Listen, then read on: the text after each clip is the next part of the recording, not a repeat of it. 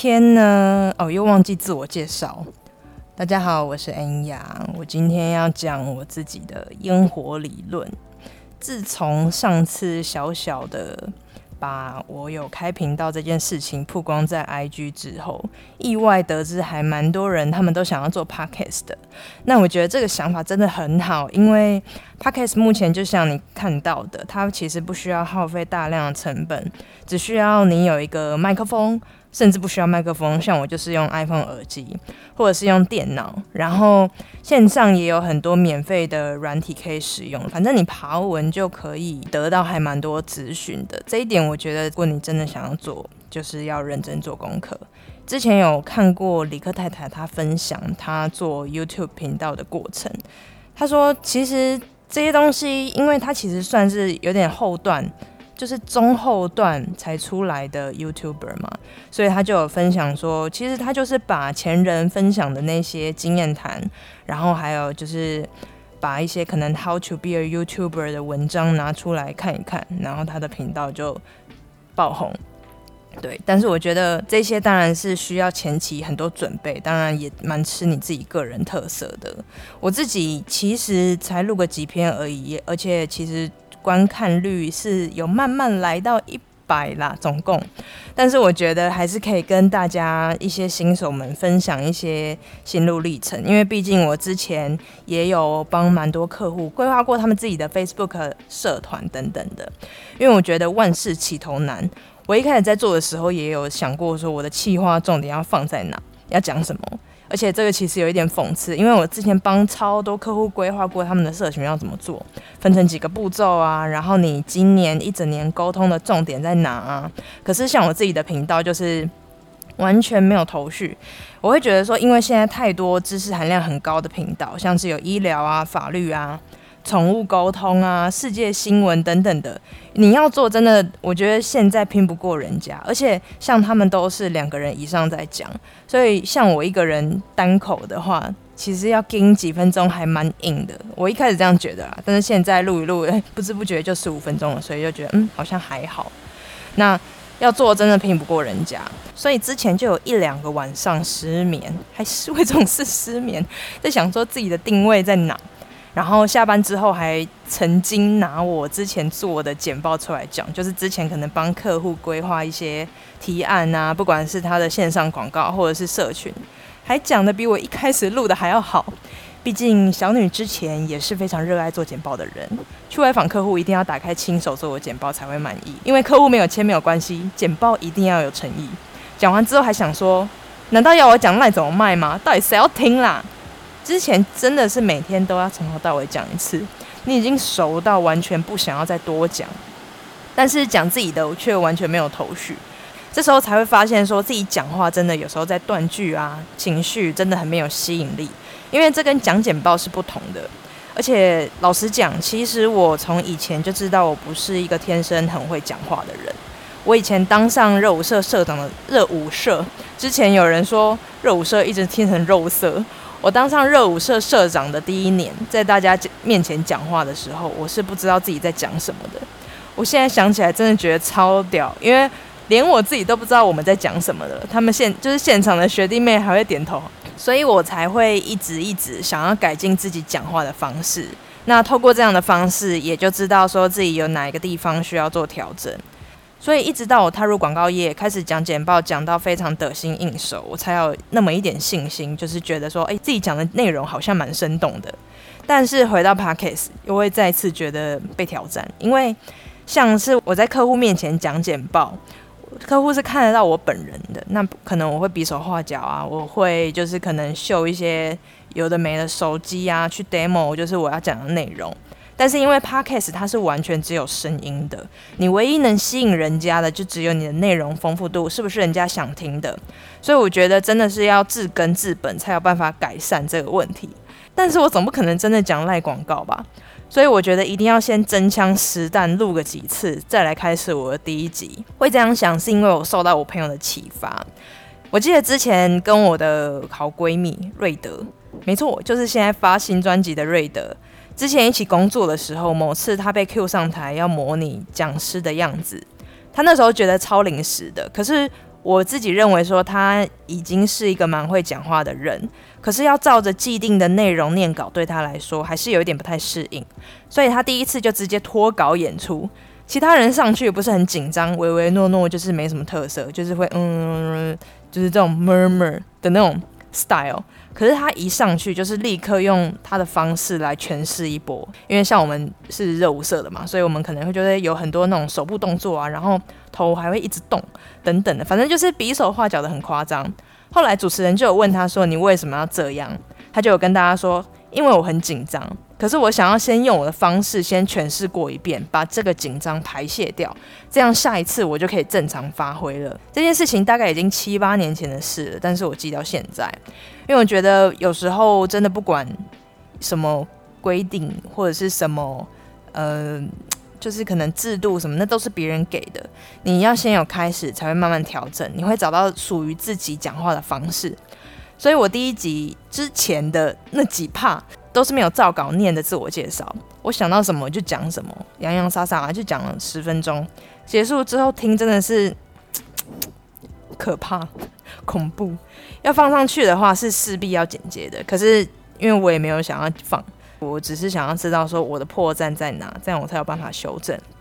因为你做了万全准备，也比不上你的预备开始。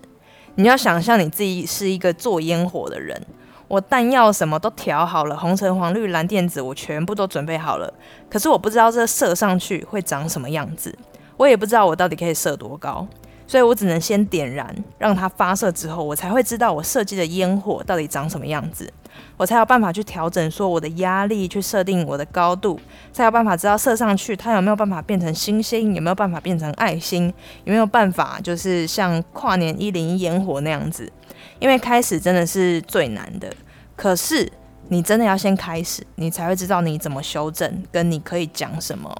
而且我也真的不想要去讲数位行销，太白痴了。因为民间有太多的高手。诶，不过如果真的有需要数位行销的业主，或者是想广招广告代理商，或者是 B 高什么的，我真的可以帮忙转介绍，也可以私信我。所以说。我决定从我的故事跟我朋友遇到的经历，然后再用我的观点去分析每一件事情，因为这些都是我最熟悉，也是最有把握可以发挥的内容。再来第二个就是说，你的心态非常重要。我自己觉得说，我还蛮了解自己的，就是本人就是一个想做很多事的人，也不是说要跟风，就是现在流行什么就做什么，只是说很多事情都想尝试看看。像我之前前一阵子其实就在做 YouTube，可是我也没有把要把它经营成一个多屌的频道，我单纯就是想要记录生活，把之前去玩的影片剪一剪，因为跟朋友间的相处是无时无刻都会想要拿来回忆的。有时候没事的时候，真的就是在看自己 IG 的那些以前的现实动态，出国的啊，好笑的等等。一开始的时候。你也不要觉得你做了一定会红。那频道一开始的时候，你也不要觉得说你做了一定会红。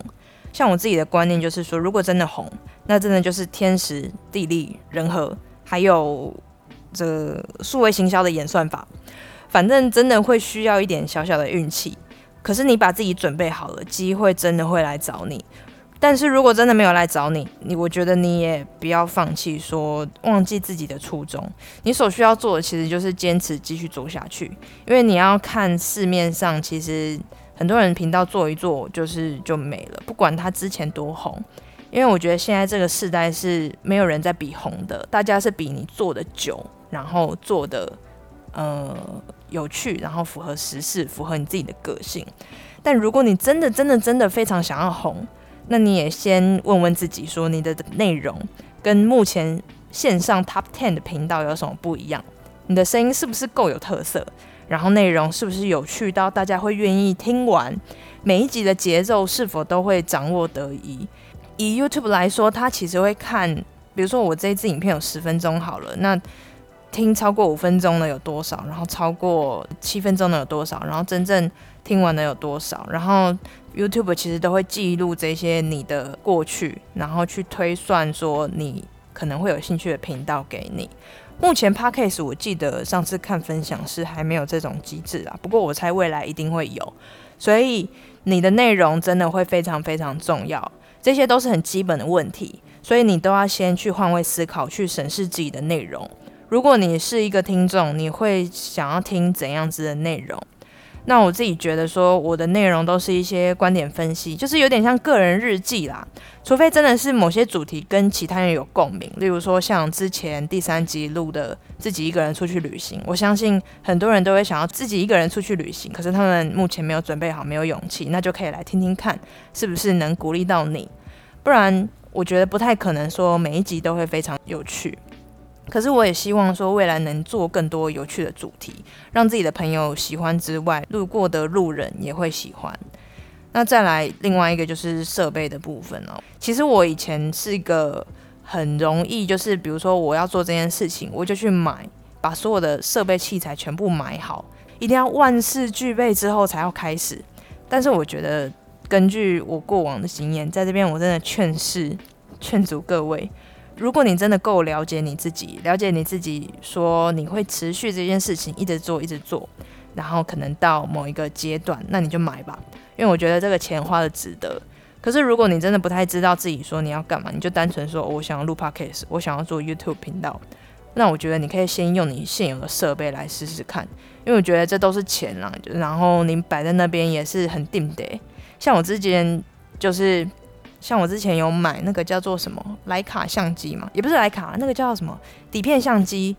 ，Lomo，很之前有一阵子很红，然后东区还有一家店是专门在洗底片，然后卖不同颜色的底片。之前就有一阵子很疯那个，然后可是我玩一玩，大概 不到半年吧，我就就是没有再玩了，因为就是你知道夯一时嘛，然后你就是跟一下风。可是现在就觉得哦，好浪费哦。然后你就算自己知道这件事情，你也不会想要拿来用，因为有太多更多想做的事情了。所以说，我觉得不要浪费钱啊，反正你就先用自己的器材来试试看。那当然，如果未来有经营到一定程度的话，我再来升级自己的设备，升级自己频道的品质。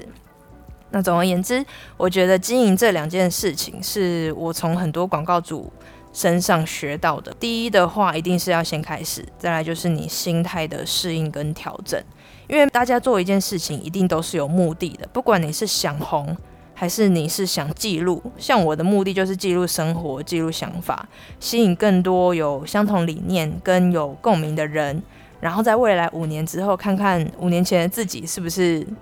就是到底是多给小，或者是多有趣。所以你的目的到底是什么呢？你可以想清楚再说，但也许有人跟我不一样，因为我像我是我是比较呃把自己规划出几个大方向，大方向有了，其他慢慢发展起来。但像是有的人，他们是一定要架构啊内容，甚至说手稿都是一定要列好，然后全部都要照进度进行。这个这个这个这个我真的没办法，但是也没有说谁的方法最好，就是你要找自己最适合自己步骤的。那大家也可以上网找找看资料，像是百灵果他们就有分享很多经营 podcast 的技巧跟心得。我觉得就是一定要花时间做功课啦，慢慢看，不一定说他写的你就要照单全收。但是你可以找一点，东找一点，西找一点，然后你结合自己想要做的方向去做，最后你再找一个可能目前你觉得可以当做你目标的频道或者是目标的人，以他为基准，然后再去慢慢经营。这个就是我自己的心得，然后针对 podcast 差一点拿赖的广告的 sales key 拿出来讲的一个，就是小小的经验跟幽默的过去啦。祝大家都能顺利开启自己跟经营自己的频道。那其实我也没有开多久，但至少就是就我之前帮客户规划，还有自己开台的经验跟大家分享。那如果你有共鸣的话，都可以留言跟我说。我是恩雅。下集再见。